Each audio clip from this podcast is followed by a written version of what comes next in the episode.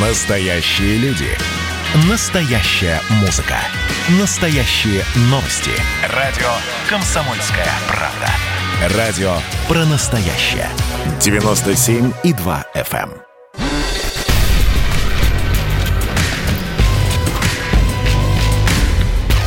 Не фантастика. Не фантастика. Программа о будущем, в котором теперь возможно все.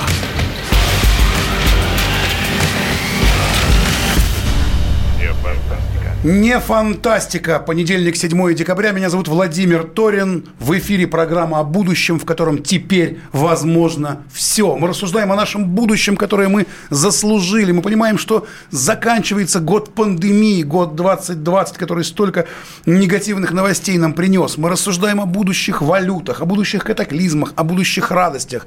А сегодня у нас уникальная совершенно тема. Она будет про вы не поверите, про шахматы. Прямо передо мной сидит уникальный, невероятный человек, чемпион мира по шахматам, 12-й, да, 12-й чемпион мира по шахматам, Анатолий Евгеньевич Карпов, депутат Госдумы, уникальный, интереснейший человек. Здравствуйте, Анатолий Евгеньевич. Здравствуйте. Ну что, знаете ли вы, что сериал Netflix, который называется Queen's Gambit, а по-русски был переведен как «Ход королевы», хотя мы-то с вами, как шахматисты, знаем, что есть такой королевский гамбит, да, когда... Нет, Queen's Gambit – это ферзевый гамбит. Ферзевый, ну, конечно, да, ферзевый гамбит. Так вот, он спровоцировал невероятный, невероятный всплеск популярности шахмат как в Америке, так и во всем мире поисковые запросы Google говорят о том, что в три раза увеличились запросы о шахматах, а в ЦИОМ нам говорит о том, что в четыре раза увеличились продажи шахмат у нас здесь, сейчас в России, для, в качестве новогодних подарков, потому что люди устали, видимо, сидеть перед мониторами, а тут вдруг такая популярность шахмат, и вдруг наши с вами соотечественники стали дарить друг другу шахматные фигуры, шахматы. В четыре раза увеличились продажи. Итак, вопрос, Анатолий Евгеньевич, во-первых, смотрели ли вы фильм? Не успел. Хотя вот. много слышал о нем, и все отклики позитивные, все такие добрые. Ну, вот смотрите, есть просто люди, которым фильм страшно не понравился, есть люди, которым фильм понравился. Мы пытались связаться с Гарри Каспаровым, который, как я понимаю, был консультантом, но нам не удалось его вытащить сюда в эфир. Э, Анатолий Евгеньевич, значит, вообще, в принципе, сегодня ведь очень много всего про шахматы. Есть мюзикл «Шахматы», который с невероятным успехом сейчас идет в Москве, да, и я так понимаю, что вы являетесь консультантами большого количества каких-то художественных таких вот вещей, фильмов, мюзиклов про шахматы. Ну, знаете, в последнее время да. Вот с приходом Фишера как-то шахматы, конечно, получили новое дыхание, потом э, сколько, почти 20 лет моего чемпионства, э, это имело свое развитие. Э, но вот на телеэкраны шахматы стали выходить в конце 70-х, начале 80-х годов, и мюзикл «Шахматы», который 35 лет добирался до Москвы, но все-таки добрался. Премьера его была в 80, по-моему, шестом году в Лондоне. Угу. И он прошел, блестяще прошел э, все крупнейшие города, э, был показан и в Нью-Йорке, и в Париже, и в э, Амстердаме.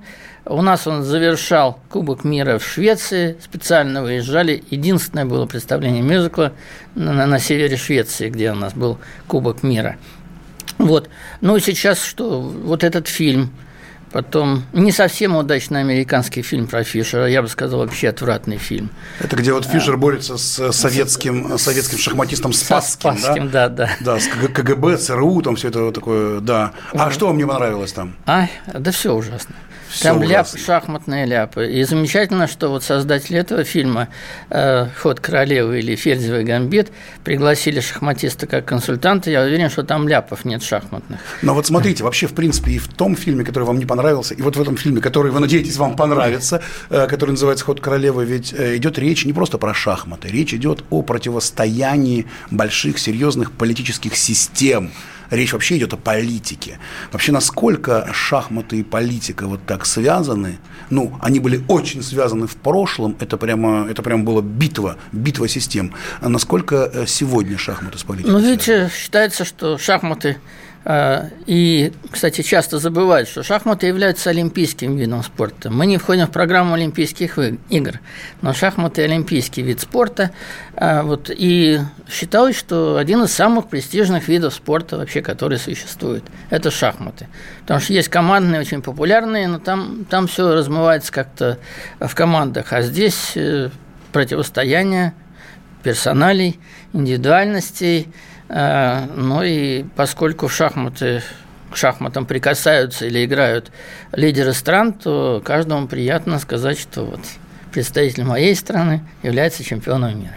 Ну и, в общем-то, конечно, долгое время именно Советский Союз, Россия, да, это была, в общем, э, страна, которая была абсолютным законодательницей мод в шахматах, да, и сейчас, насколько я понимаю, в последнем матче 16 э, чемпион мира стал Магнус Карлсон, который выиграл у Корякина, э, у Сергея Корякина, нашего знаменитого шахматиста, и стал чемпионом мира, и все, и эта, кома, и это, в общем, корона вот эта вот шахматная, она как-то от нас ушла. А, нет, России. но она ушла было-то раньше еще, еще раньше. Но это случилось потому, что Илюмжинов э, совершенно разрушил систему, серьезную систему чемпионатов мира. Стали появляться случайные чемпионы мира. Это замечательные гроссмейстеры, но не лидеры, не чемпионы мира. Вот. И в конечном итоге, ну, все-таки Магнус Карлсон – это серьезный чемпион мира один из немногих за последние 20 лет. Э, но Корякин имел реальные шансы победить. Реальные шансы. Он вел в счете за две партии до конца. В предпоследней партии играл неудачно, но э, Карсон смазал. Э, и Сережа мог жертвой фигуры сделать вечный шаг, и тогда Карсону пришлось бы в последнем туре выигрывать по заказу последнюю партию. Это чрезвычайно тяжело и редко кому удается. Но Сережа Смазал не нашел вот этой, причем не такой сложной жертвы фигуры. А, но и так получилось, что вот звание чемпиона мира от нас ускользнуло в этот Обидно, момент. обидно для России. Мы сейчас об этом еще поговорим.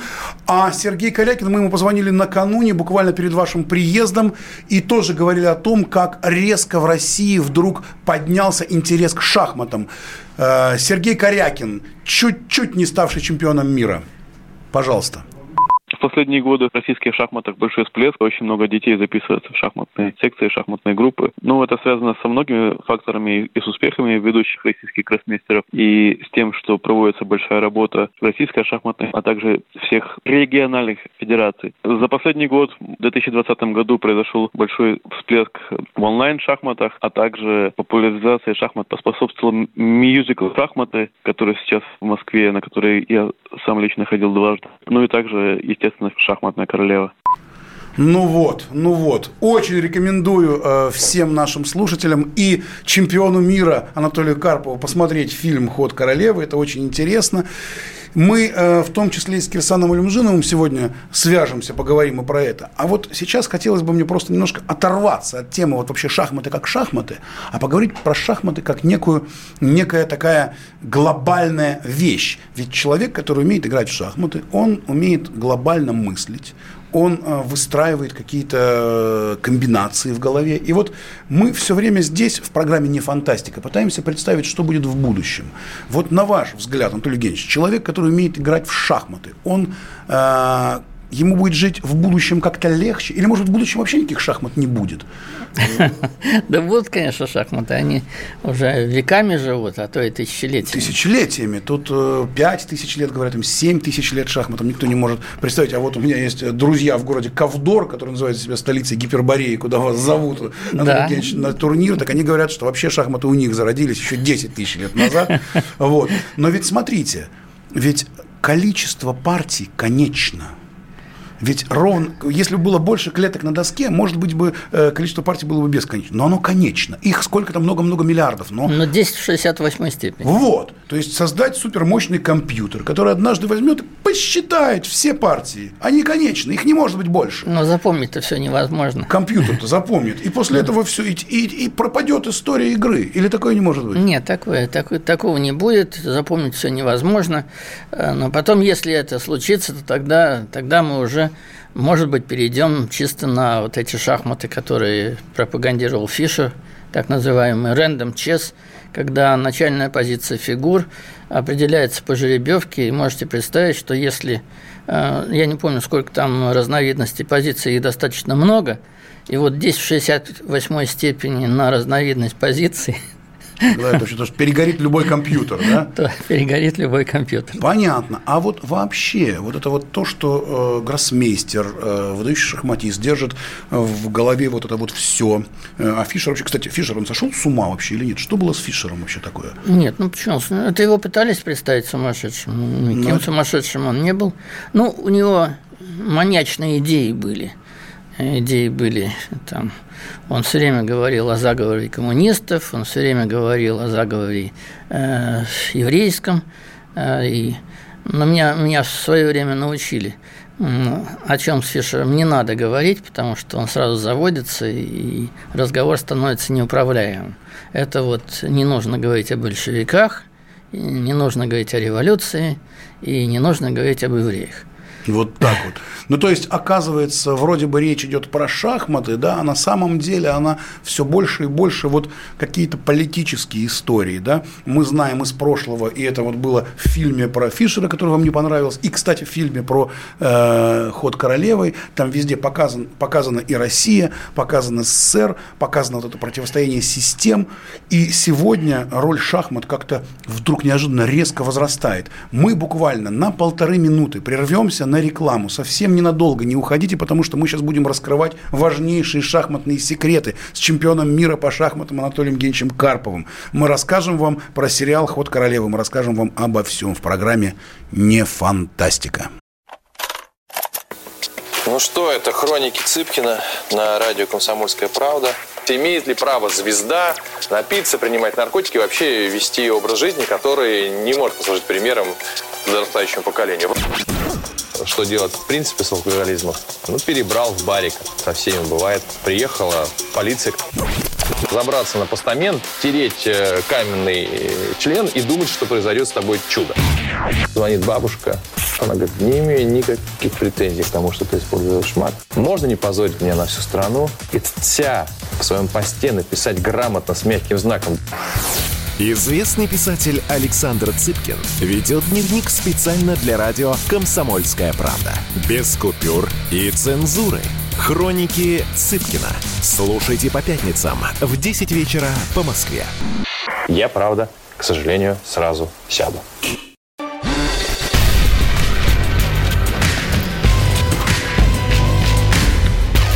Не фантастика. Не фантастика. Программа о будущем – в котором теперь возможно все.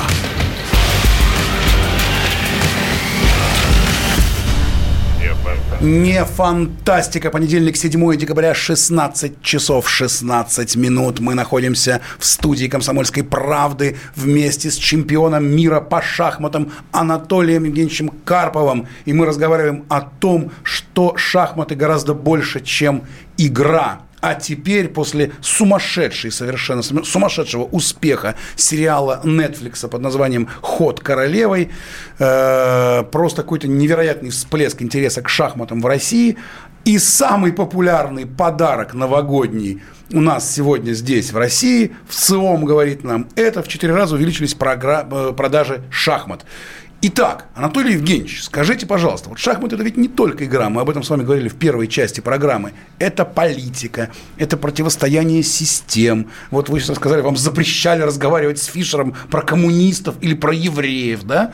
Кстати, да. у нас на радио можно разговаривать о чем угодно, говорить что угодно. Так вот, смотрите, все-таки шахматы это большее, нечто большее, чем э, просто игра. Хотя мы понимаем, что шахматы это древнейший, внимание, внимание, дорогие радиослушатели, древнейший вид спорта и из ныне существующих на Земле. Ему несколько тысяч лет, и никто не знает, откуда он, откуда-то из Индии. А мы говорили о том, что коллеги из города Кавдор, который называется столицей Гипербореи, считают, что от, от них, из Гипербореи. В общем, Анатолий Евгеньевич, вот насколько все-таки шахматы имеют, несут такой сакральный, сакральный, важный, межгосударственный, политический, вообще контекст развития человечества? Вот как вы считаете? Ну, ну, знаете, шахмат, шахматы что-то в себе, в себе несут, естественно, историческое. И а, нет человека, который был бы образован и не уважал шахматы. Он может не играть, но все равно он немножко в курсе. Немножко в курсе. И вот, знаете, несколько дней назад я был на вечере, который презентовал Пермский край – который готовится к юбилею. 300 лет будет через три года. Вот. И я совсем не ожидал. Там был посол Японии. В Японии на первом месте стоит Го, на втором Шоги. Это как бы японские шахматы-шашки. В шахматы там играют слабенько. Но японский посол оказался в курсе – он, он знает имена, он, он умеет немножко играть в шахматы, что для японца редкость большая. Вот. А если говорить об отношениях, то, конечно, шахматы – это замечательный мостик для установления отношений, для развития отношений. Э, если вы сыграли партию в шахматы с человеком, то возникает какой-то особый э, формат отношений, и где-то и уважение, и уже люди начинают прислушиваться, не всегда, понятно, мы находим согласие – но, по крайней мере, мы иначе относимся друг к другу, иначе себя чувствуем. А, и, скажем, ну вот я был в дружеских отношениях с его называют так, врагом Советского Союза и коммунизма, а, с Бигнев Бжезинский. Да, ну, конечно, известная личность политическая, и, конечно. И вот говорят, что я там самый яркий представитель, я один из самых ярких Советского Союза и той системы. У меня были хорошие отношения с Бжезинским. Мы встречались, мы разговаривали на разные И вы темы. играли в шахматы? С Бжезинским. Нет, в шахматы не играли, он был, но он же написал «Великая шахматная доска». Да, да, ну, знаменитая книга больших, его, конечно. Да, произведение Про мировую политику, конечно. Но через шахматы понятно, что у нас совсем другие отношения были. Он ко мне все-таки прежде относился как к чемпиону мира, нежели как к представителю Советского Союза. А вот. И как-то в шахматы он играл, кстати, с нашим послом Анатолий mm-hmm. Федорович э, Добрынин – который многие-многие годы был послом Советского Союза в Соединенных Штатах Америки. И я, собственно, и познакомился с Бжезинским с подачи Добрынина. Вот. Анатолий Федорович был прекрасный шахматист, он вслепую играл, ну, где-то был на уровне кандидата в мастера, э, сильного кандидата в мастера. Вот. Э, ну и как он говорит, вот Бжезинский шутит, что когда мы не можем найти решение, политического решения какой-то проблемы, я предлагаю вашему послу сыграть в шахматы. Кто победил, тот и, тот и побеждает в политике. Вот. вот так вот даже было, да. ничего себе. Ну и кто побеждал? Вот, ну, Добрынин говорит, ну, это, конечно, шутка, потому что Бжезинский играл где-то в силу второго наверное. Угу. Вот. Ну, кстати, э, кстати, вот если говорить о высшем уровне, э, ну так, представительском, э, Папа Римский из Польши, который, который был кардиналом Войтыла в свое Войтыла, время да. в Польше, он даже задачи шахматные сочинял и публиковал их в краковской газете областной. Никто про это не знал. Вот. Он под псевдонимом, наверное, это делал или нет? А, нет, нет. Прям по-настоящему. Ну, поскольку он, когда стал папой, он взял, взял э, католическое имя, которое, как по традиции для каждого да, папы. Да, да. Вот. А когда он был кардиналом, он был кардиналом Войтыла. И под этим именем ничего, никакие псевдонимы не придумал. Он публиковал свои задачи э, в краковской газете. Отсюда, из ваших слов, э, можно ли сказать, что вообще серьезный политик, не знаю, президент, вообще серьезный политик не может быть, э, если он не умеет играть в шахматы?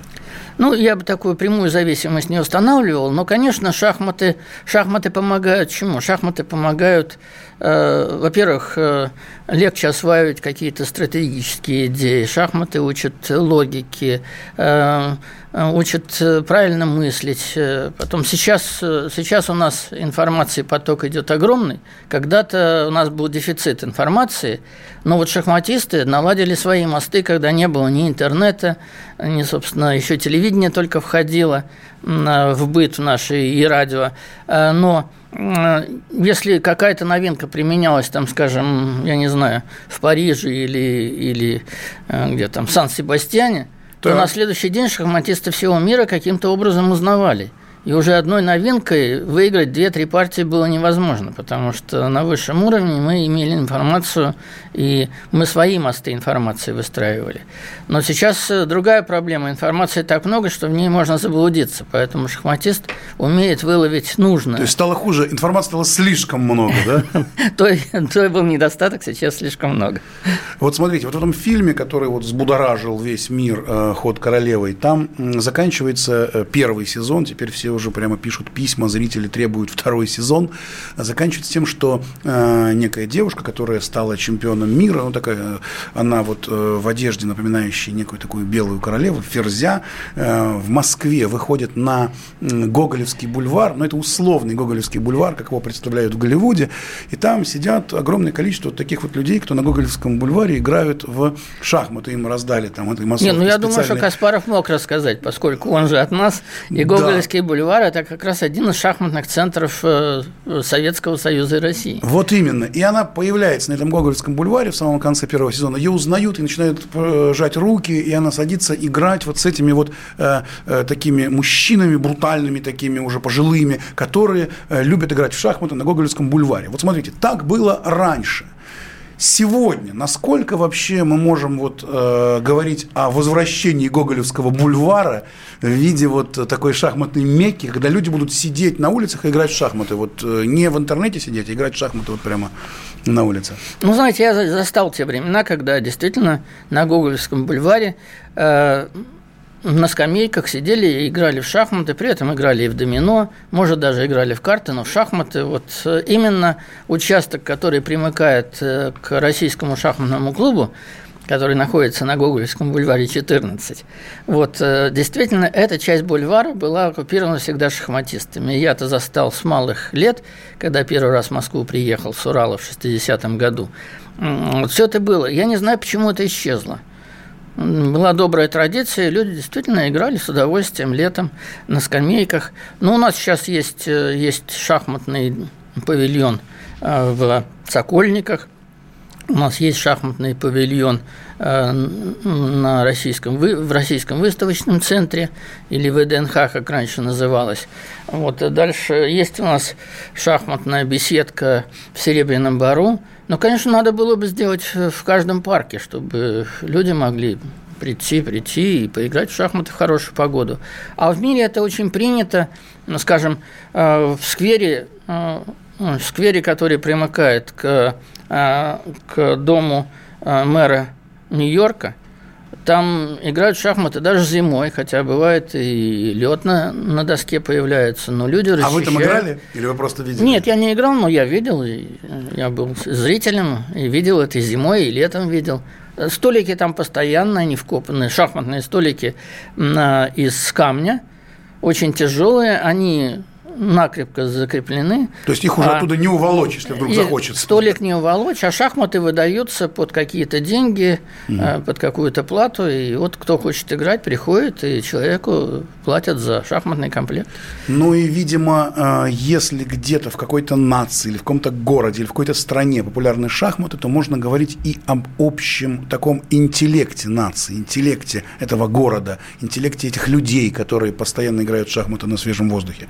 Да, или нет? Если... Нет, но у нас же шахматы были частью всего быча. Когда да. после выезда из страны э, большого количества очень образованных людей, интеллигенции, надо было восстанавливать вот этот потенциал – вот, э, была разработана программа Всеобыча, и в нее вошли шахматы. Почему шахматы потому столь что, популярны? Да, потому что человек культурный, образованный, начитанный, он не может не играть в шахматы, считали э, те люди, кто придумывал Всеобыч. Теперь мы вынуждены буквально на 4 минуты, на 4 минуты, ненадолго, ненадолго мы прервемся. Анатолий Карпов с нами. Мы в следующей части нашей программы мы позвоним Кирсану или Мжину, попробуем выяснить, что там у нас было. А еще поговорим с теми, кто, кому удастся дозвониться в эфир до нашего прославленного прославленного чемпиона мира по шахматам. И еще узнаем, почему Россия теперь не является э, законодателем мод в шахматах. Встретимся через 4 минуты в программе «Не фантастика». Каждый вечер слушайте на радио «Комсомольская правда» медиапроект «Война и мир». Это больше, чем радио, телеграм и YouTube. Пять признанных авторов не только подводят итоги дня, но и стараются влиять на дальнейшее развитие событий. За каждым ведущим закреплен свой день недели. Вторник – телеведущий Андрей Норкин. Ну что такое холодная война? Вроде не война, но и не мир явно. Вот мне кажется, у нас такая же история. Среда. Политический журналист. Летописец земли русской Роман Голованов. Будем уже вместе распинать грешников, сжигать их, о чем только можно. Так что вы тоже там готовьте керосин, спички. Можете нам помочь в роли этой инквизиции. Четверг. Глава ВЦИОМ Валерий Федоров. На Землю, идем в мир, так сказать, но тот мир, который раньше писался через «и» с точкой, и в конце был твердый знак. Пятница. Публицисты Олег Кашин и Мария Баронова. Мы опять разругаемся, но потом когда-нибудь помиримся, тем более действительно война и мир, как полагается. Третья мировая война наступала за наш последний там года два уже раз семь. Можно расслабиться, все нормально. Ну а по понедельникам рулевым «Войны и мира» становится специально приглашенная звезда. «Война и мир». Слушайте каждый будний день с 6 до 8 вечера по московскому времени.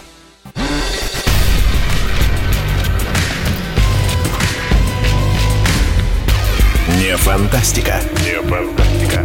Программа о будущем, в котором теперь возможно все.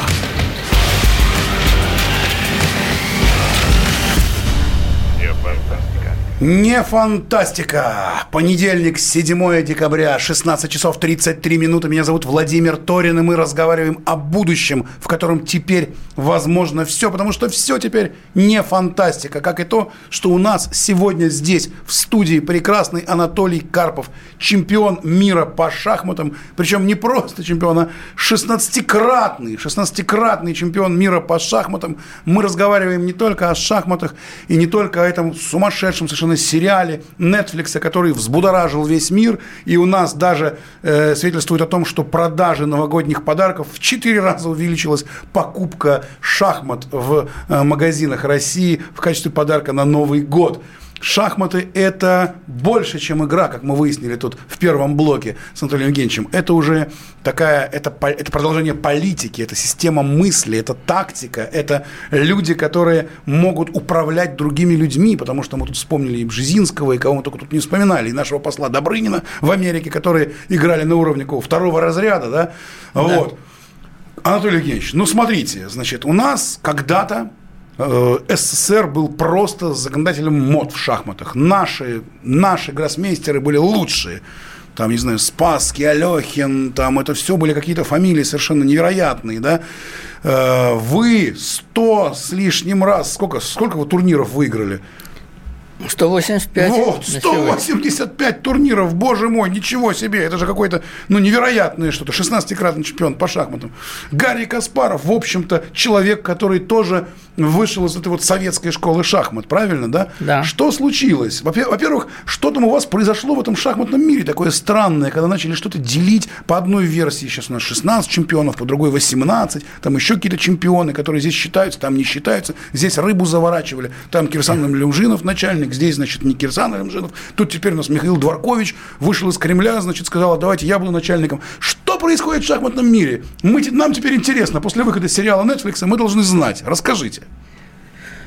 Ну что, после того, как закончилась серия э, моих матчей, очень длинная с Каспаровым. Да, вы очень долго там бодались да. с товарищем Каспаровым, да. Я, можно сказать, случайно проиграл отборочный матч Шорту. Вот, и шор... вместо меня вышел Шорт на Каспарова. Хотя, по идее, я должен был очередной раз выходить на него, и мы должны были играть очередной матч. Вот. Но Гарри Кимович обрадовался, что наконец-то есть разнообразие. И Шорт, конечно, не такой серьезный шахматист, как Карпов.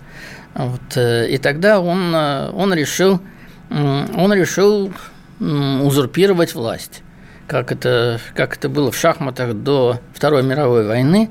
И, собственно, чемпионы мира потеряли немножко своей власти и влияния, потому что неожиданно скончался, будучи чемпионом мира, Александр Олехин. И тогда не было человека, который отстаивал бы права чемпиона мира или его позиции. И Международная федерация взяла, в общем, под контроль систему проведения чемпионатов мира. С 1948 года когда чемпионом стал Ботвинник, первый советский представитель. Эм, ну вот с тех пор шахмат, э, шахматные матчи на первенство мира были организованы Всемирной шахматной федерацией. Mm-hmm. И, собственно, матчи мои с Каспаровым, они проходили, э, как потом стали писать, под эгидой ФИДы, а под какой еще эгидой они могли проходить. Вот. И Гарри Кимович не словно свалился как чемпион мира. Он выиграл в рамках вот этой официальной системы. Но когда он вышел, апологеты Каспарова начали писать, что вот есть версия ФИДы, а есть версия ПША, Профессиональная шахматная ассоциация. Угу. Никаких версий, конечно, не было. И не было э, отбора большого. Каспаров просто брал там двух лучших шахматистов, э, устраивал матч между ними, и не всегда даже с победителем он играл. Когда он проиграл Крамнику, то Крамник э, потерпел поражение в матче с Шировым. Угу. И матч должен был состояться Широва с Каспаровым, а не Крамника. Вот так вот, все было не так просто. У нас на звонке Кирсан Николаевич Люмжинов, экс-президент Международной шахматной федерации ФИДЕ, бывший глава Калмыкии. Кирсан Николаевич, здравствуйте. Да, добрый вечер. Слышите добрый ли вечер, вы нас? Мы тут с Анатолием Евгеньевичем раскрываем шахматные заговоры, выясняем, что происходит, что там за история была. ПША, ФИДЕ, все боролись друг с другом, появлялись как грибы претенденты на чемпиона мира по шахматам. Что это было и что происходит сейчас? Ну, Гарри Кимович Каспаров, 13 чемпиона мира, когда вот, кстати, большой привет а, Анатолий Евгеньевич. Да, добрый вечер. Да, добрый вечер, Анатолий Евгеньевич. Давно не виделись. Блестяще вы рассказали, очень интересно. Вам привет из Берута, из Ливана. Здесь все хорошо помнят. О, спасибо, привет. им привет. Да, сейчас передам. Так вот, Гарри Кенч Каспаров, он, у него там свои мысли, наверное, были, когда он как бы стал 13-м чемпионом, и, как правильно Анатолий Евгеньевич сказал, он решил э, почему-то организовывать свои чемпионаты мира вместе с Бесел Коком, э, голландским э, бизнесменом, который обещал спонсировать ему. Он создал вот PCA, это профессиональную ассоциацию шахматистов. Затем там деньги кончились, он создал Brain Games, там такую организацию в Германии, где тоже пытался организовывать чемпионаты мира. Но он тоже хотел вернуться к тем временам, вот в начале истории как бы шахмат, когда Вильгельм Стейнис, Ласкер, Капабланка и так далее, вот, когда э, претенденты находили деньги, там все. Ну, и Каспаров думал, что он создаст свою организацию, что он найдет деньги, что Беселкок э, поможет. Ну, у него не, не очень-то получилось, и э, когда Крамник его обыграл, он хотел матч-реванш, ним сыграть, Крамник отказался, Владимир. Но потом принял правильное решение все-таки войти обратно в ФИДЕ. Вы помните, в 2006 году в Листе мы провели матч между Владимиром Крамником, который победил Гарри Каспарова, и Веселином Топаловым, чемпионом мира ФИДЕ. И Анатолий Евгеньевич Карпов правильно здесь говорит, что нет никаких версий, что почему под эгидой ФИДЕ. Есть одна версия, это Всемирная шахматная федерация. В 1924 году ФИДЕ была создана признана Международным Олимпийским комитетом. Ну, то есть, если я правильно понимаю, в 2006 году как бы э, вернулась во своясь, и вся вот эта история с ФИДЕ вернулась опять в прежнее какое-то стройное русло. Да, но перед этим встреча у нас была Анатолий Кевич Карпов, Гарри Кенч Каспаров, э, Владимир Крамник и я тогда говорили в Праге 4К, собрались это в начале mm. 2000-х годов, и мы подписали э, такой как бы меморандум, что ли, вот объединительный, что будем как бы вместе. И вот э, Крамник там был, и он вот как бы согласился э, сыграть э, с Веселином Топалом. И в 2006 году в Листе действительно прошел объединенный матч. И в условиях контракта было, что кто победит, там тот становится как бы единым чемпионом, и никто не претендует. И вот Крамник победил, он стал вот снова mm. чемпионом Понятно. мира. А, вот смотрите, Кирсан Николаевич, мы вот здесь сейчас разговариваем с Анатолием Евгеньевичем о том, что шахматы – это нечто больше, чем просто игра, пусть даже и древнейшая на Земле. Это некая политика. Ну и вот смотрите, вы сами, в общем-то, бывший глава Калмыкии, там, я не знаю, Михаил Дворкович, далеко э, человек, который э, не так уж и далек от политики, да, э, всяческие вот эти вот истории про противостояние Советского Союза с США. Мы все время видим, что это как-то связано с большими глобальными историями. Гарри Каспаров, например, это сегодня один из ярко выраженных таких оппозиционеров, да, может быть, даже это потому, что вот раз, и э, у него не стало шахматной короны. Как вы вообще э, смотрите вот на шахматы и политику? И вообще, если вот, вот э, человек, например, гениальный, гениальный шахматист, обиженный, он берет, уходит, например, в оппозицию. Вот, вот э, как это все связано?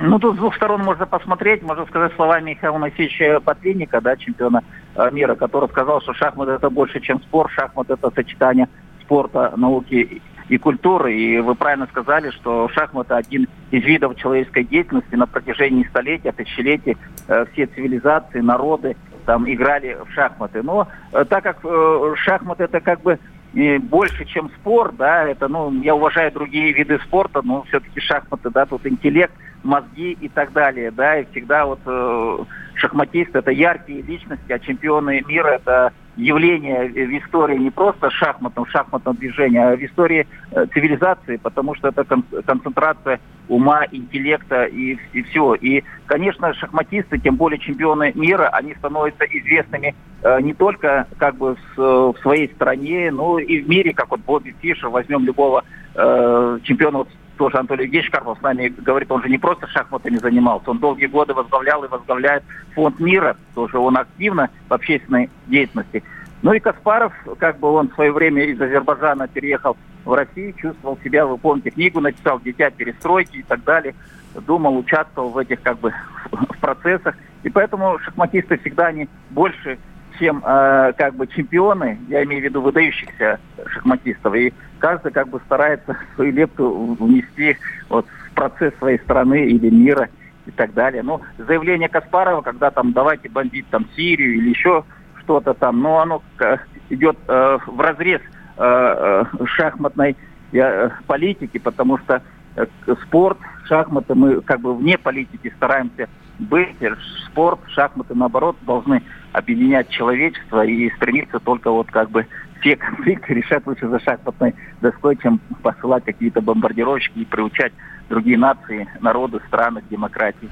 Это Кирсан Николаевич Люмжинов, экс-президент Международной шахматной федерации ФИДЕ, бывший глава Калмыкии. Мы разговариваем о шахматах после выдающегося успеха фильма «Ход королевой» на Нетфликсе. Это стало популярно, это стало модно. С нами в студии Анатолий Карпов, чемпион, 12-й чемпион мира по шахматам. Уникальное явление в мире человечества и цивилизации. Вернемся через полторы минуты и расскажем все секреты о шахматах в программе «Не фантастика». Как дела, Россия? Ватсап-страна! Это то, что обсуждается и то, что волнует. Это ваши сообщения в прямом эфире, в том числе и голосовые. Каждый будний день с 11 до 15 часов с Михаилом Антоновым. Эфир открыт для всех. Включайтесь. Радио «Комсомольская правда». Радио про настоящее.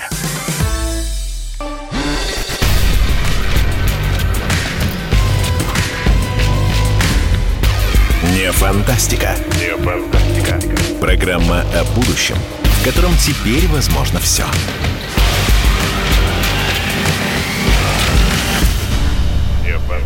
Фантастика, не фантастика. Программа на радио «Комсомольская правда». Меня зовут Владимир Торин. Мы говорим о будущем, в котором теперь возможно все. И мы говорим о шахматах. О шахматах, которые опять взбаламутили весь мир после выхода в свет сериала под названием «Ход королевой» на Нетфликсе. Все люди как просто побежали в магазины покупать шахматы, в том числе и в России, покупать в качестве новогодних подарков шахматные доски. В три раза увеличился запрос на слово «шахматы» в Гугле. Теперь всем это интересно, теперь это модно и круто. С нами в студии 12-й чемпион мира по шахматам Анатолий Карпов. Кстати, он 16-кратный чемпион мира. Такого, наверное, ни у кого и не было. Анатолий Евгеньевич, Не было. Это- это вы единственный такой рекордсмен, да? Да, да. Ничего себе. 16-кратный чемпион мира по шахматам. Это звучит гордо, конечно. Итак, Анатолий Евгеньевич, кино. Вот сейчас мы говорили с вами, мы позвонили Корякину, как жалко, что Сергей Корякин не стал чемпионом мира, а ведь мог бы, да, как мы с вами говорили, мог бы стать, он просто проиграл вот, ну, вот в ответственной партии, да, не удержался чуть-чуть. Так вот он говорит про мюзикл «Шахматы», на который он ходил даже несколько раз. Вы ходили на мюзикл «Шахматы». Сейчас вышел совершенно вот этот вот невероятный фильм под названием «Ход королевы». Вообще вот шахматы и кино, фильмы, насколько я знаю, есть какие-то еще эм, сейчас новинки должны появиться, вы о них знаете. Расскажите, пожалуйста, Анатолий Евгеньевич. Ну, знаете, сценарий, сценарий фильма о моем матче с коричневым Багио в 1978 году завоевал э, приз Министерства культуры. Вот, Ага. и, и сейчас идут съемки, активно идут съемки. Пандемия немножко влияет, а даже, можно сказать, сильно влияет. Мы опаздываем где-то на полгода, но, насколько я знаю, в январе-феврале закончатся съемки, после чего монтаж, и, наверное, в следующем году уже этот фильм выйдет на экраны. Ага, это будет фильм, но дело в том, что это же, опять же, должно быть противостояние, это вот эти А вот... там, там хватает, там всего хватает. И Там- приключений, и противостояния. И приключений, и и, противостояния. и, раб- и работа спецслужб. А Вот э, Багио один из самых богатых в этом отношении матчей, поскольку Коричной тогда перед матчем за три года до этого за два года до этого уехал, и весь, весь антисоветский мир его принял как героя, и поэтому было не только шахматное, но и политическое противостояние. И тогда, в общем-то, я я имел все виды защиты, от физической до технической. Ну, потому что мы вот. полагали, что все, что угодно может случиться на этом матче, и это все будет показано и в фильме. Да вы что? Но вы чувствуете, вот то, о чем мы с вами говорили во второй части нашей программы, что э, шахматы – это не только игра, пусть самая древняя в мире, да, а это вот э, политика, это противостояние огромных политических систем. Э, что вот у вас история с Корчным, что история э, поединков Фишера со Спасским, да, э, это, это вечная какая-то, ну, вечный бой какой-то, да, и мы, к сожалению, сейчас, вот Россия, да, она вот, вот, это вот э, этот бой как-то проигрывает или нет? Ну, понимаете, когда, когда стала разваливаться система, система в стране, а, вот это с приходом Горбачева у нас закончились массовые детские турниры шахматные, ну не только шахматные, но шахматы это частичка, частичка нашей жизни. Вот тогда практически закрылись все школы а, для талантливых ребят. И, в общем, мы потеряли в шахматах где-то лет 15. При Ельцине продолжалось то же самое. Э, и мы начали восстанавливать системы и строить новое, поскольку э, главная система изменилась, идеологическая система, э, вот, то мы начали выстраивать новые отношения, новые какие-то шахматные соревнования. Мы возродили белую ладью. Вот, угу. Хотя не дошли еще до тех цифр, которые были, скажем, в 1985 году. Тогда в пересчете на Россию где-то принимало участие больше 300 тысяч ребят, мальчиков и девочек. Сейчас, несколько лет назад, мы вышли за 100 тысяч. Это много. Угу. Но все равно это в три раза меньше, чем в 85 я году. Вот, я напомню нашим радиослушателям, которые не слышали первой части программы, мы говорили о том с Анатолием Евгеньевичем, что если люди играют в шахматы, они уже умеют мыслить, они уже, э, с ними уже не так просто, они уже, как правило, интеллектуально гораздо более развиты, чем те, кто в шахматы не умеют играть, да, и поэтому 300 тысяч мальчиков и девочек в Советском Союзе, это, конечно, было очень много и существенно. И да, да. Э, сейчас, сегодня вы делаете все ну, а того, сейчас чтобы... вот, вот, скажем, школы э, шахматы идут школьные программы. И э, целью, целью является не то, чтобы мы эм, вырастили там сотни мастеров или гроссмейстеров, а именно научили Э, мальчиков и девочек правильно мыслить, научили логике, научили стратегии, развили их э, способности э, в области памяти, умение работать с источниками информации, анализировать, вот, готовиться, отвечать за принятые решения. Ну и вот, скажем, в Тюмени, где я избран депутатом, вот мы начали программу «Шахмат в школах» 8 лет назад. Сейчас у нас преподают шахматы в 350 школах, я думаю, сейчас уже больше. И в 80 детских садах. Причем в прошлом году мы начали работать с четырехлетними мальчиками и девочками. И это пользуется успехом, пользуется спросом. Причем, вот, э, вот знаете, дети как-то быстрее взрослеют, они ставят, становятся серьезными. Которые умеют играть в которые, шахматы. Которые начинают, начинают играть в шахматы, да. И вот они год позанимались, и сразу видно, что человек уже повзрослел. Он, э, я бы сказал, заматерел. Да хотя, еще и, хотя еще и совсем маленькие, но они уже чувствуют и свою ответственность и умение решать вопросы. Вот так вот. Очень коротко. Сколько денег? Говорят, что сумасшедшие деньги. Сколько денег вы получили, когда вот вы стали чемпионом мира по шахматам? Но когда стал чемпионом мира, я денег не получил, потому что не состоялся матч с Фишером. С Фишером, а да. он был рекордный, Хорошо. 5 миллионов. 5 миллионов долларов, друзья мои. Но эти деньги, я так понял, каким-то образом были направлены на развитие бокса, да? Да, да, Марк, Маркос, президент Филиппин, давал этот призовой фонд для шахмат сумасшедших. Удивительно. Мы, у нас совершенно не хватает времени, не успеваем с Евгеньевичем ни о чем поговорить. Программа не фантастика. Мы продолжим в пятницу, 11 декабря. Подключайтесь, в 16.00 начало. С нами невероятный, великолепный Анатолий Карпов, чемпион мира по шахматам. Шахматы – жизнь. Учитесь играть в шахматы, смотрите сериал «Ход королевой» на Netflix, и дай бог вам быть здоровыми и умными. А умными вы будете, если будете играть в шахматы. Спасибо вам большое. На сегодня до свидания. Всего доброго. Всего доброго. Здорового Нового года. Слушайте всем. не фантастику. Не фантастика. Не фантастика. Программа о будущем, в котором теперь возможно все.